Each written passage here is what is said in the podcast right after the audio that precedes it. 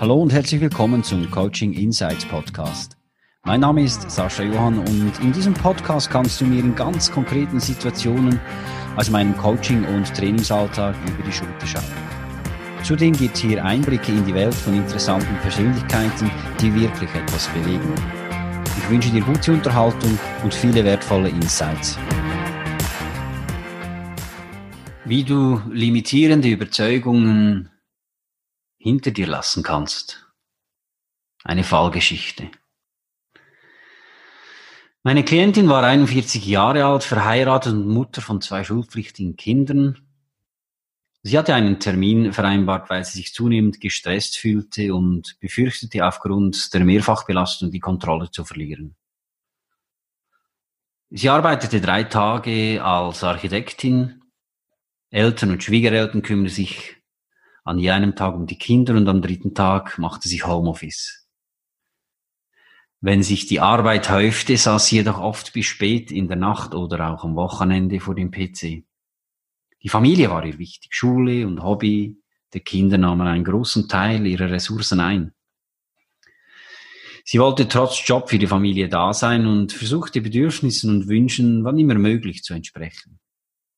Und da gab es noch den Elternverein der Gemeinde und eine gemeinnützige Institution, wo sie an beiden Orten im Vorstand war. Wenn es etwas zu tun gab, da sagte sie selten Nein. Und das alles funktionierte, wenn alles wie geplant ablief. Wenn ihr aber irgendetwas Unvorhergesehenes dazwischen kam, ja, dann brannte es an allen Ecken und Enden und ihr Mann und ihre Eltern und Schwiegerel Schwiegereltern mussten regelmäßig aushelfen. Als ich sie nach dem Grund für ihr Engagement fragte, meinte sie, dass es sie einfach erfülle und sie nicht untätig sein könne. Und das sei schon in ihrer Familie so gewesen. Ihre Eltern stammten aus einfachen Verhältnis in der Freizeit engagierten sie sich in verschiedenen Vereinen. Das war ihnen immer wichtig, etwas zu tun. Es tat ihnen gut, Anerkennung zu erhalten, sagte meine Klientin. Und mein Bruder und ich, wir waren von klein auf in diese Aktivitäten mit eingespannt. Der Erfolg war ihren Eltern wichtig. Brachte sie Schulnoten nach Hause, wurden diese kritisch analysiert und meistens kam die Bemerkung, dass das nächste Mal sicher noch eine bessere Note drin liegt. Das Streben nach Maxime galt auch für die Freizeit. Wenn meine Klientin nach einem Schwimmwettkampf eine Medaille nach Hause brachte, war der Tenor meist, wie schade es doch sei, dass sie ganz knapp Gold oder Silber verpasst hätte. Ihre Eltern sah das als Ansporn. Für sie war es jedoch belastend, belastend, dass sie es offenbar nie schaffte, ihre Eltern wirklich zufriedenzustellen. Ja, meine Eltern waren immer darum bemüht, dass mein Bruder und ich nicht abhoben.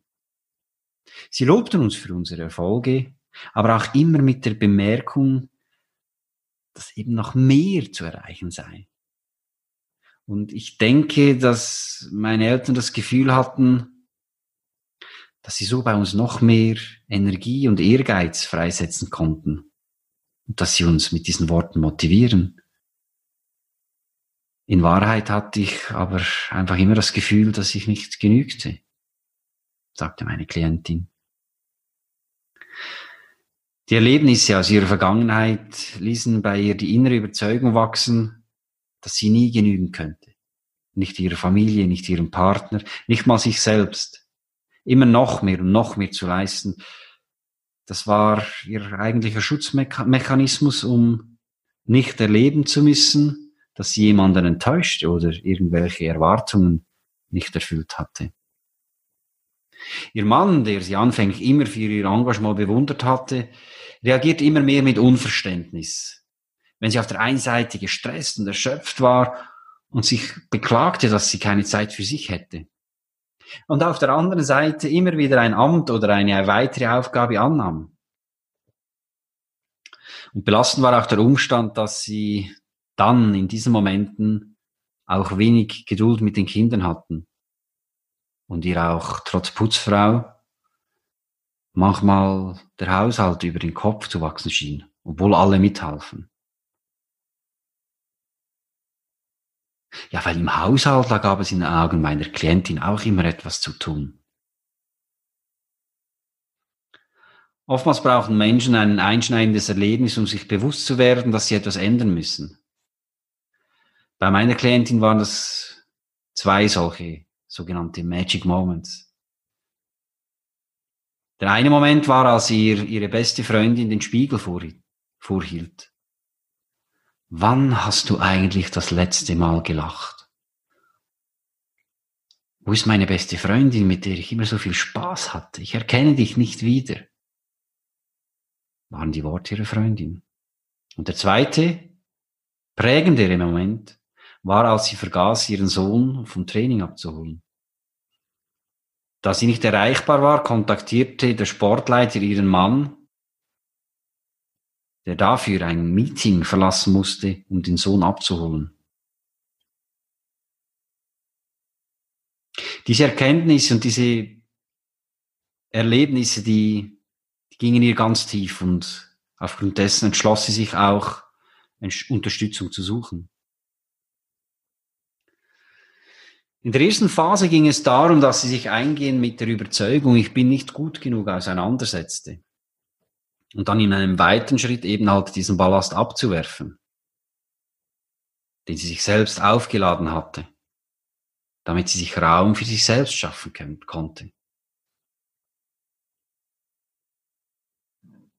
Erlebnisse können nicht ungeschehen gemacht werden. Die Überzeugungen, die sich jedoch dadurch aufbauen können, aufgelöst und ins Positive umgekehrt werden. Das funktioniert nicht einfach durch positives Denken und dem Willen, auch wenn er noch so stark ist.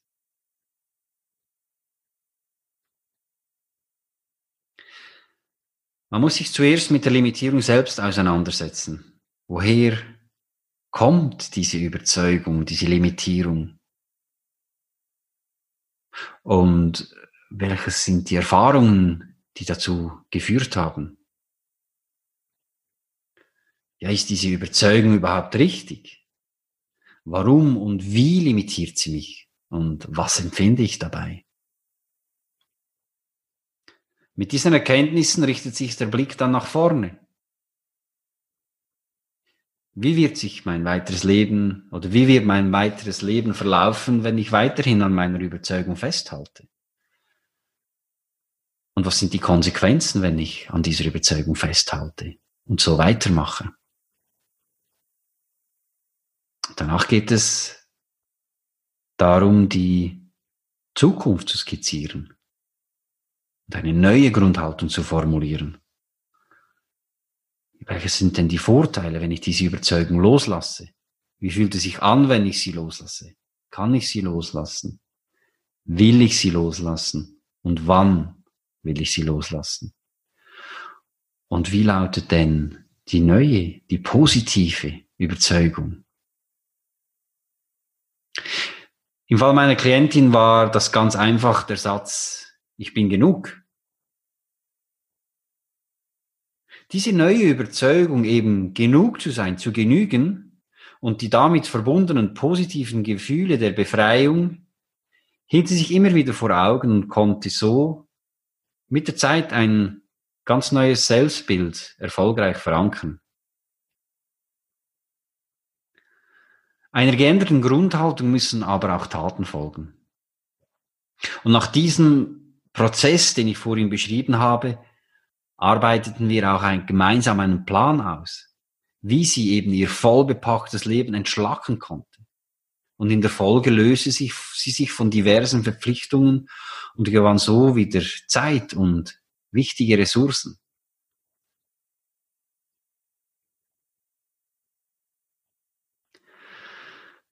Meine Erfahrungen zeigen mir immer wieder, dass eine Veränderung auf der einen Seite durch einen klar definierten Maßnahmenplan, der konsequent verfolgt wird, erfolgreich umgesetzt werden können. Absolut.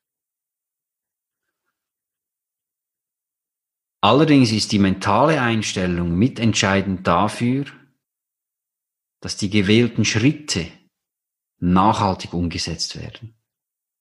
Dass limitierende Überzeugungen identifiziert werden. Die Ursache dafür identifiziert wird. Und eben die neue Überzeugung achtsam im Alltag eingesetzt wird. Und genau daran arbeite ich in meinen Coachings und Seminaren. Genau an dieser Kombination arbeite ich mit meinen Klientinnen und Klienten. Und diese Kombination ist für mich auch mit ein Garant für ein erfolgreiches Coaching und einen erfolgreichen Weiterentwicklungsprozess. Vielen Dank fürs Zuhören. Wenn auch du eine Antwort auf ein konkretes Thema suchst, oder du dich selbst, dein Team oder deine Unternehmung weiterentwickeln möchtest, wende dich gerne an mich über meine Website saschajohann.com.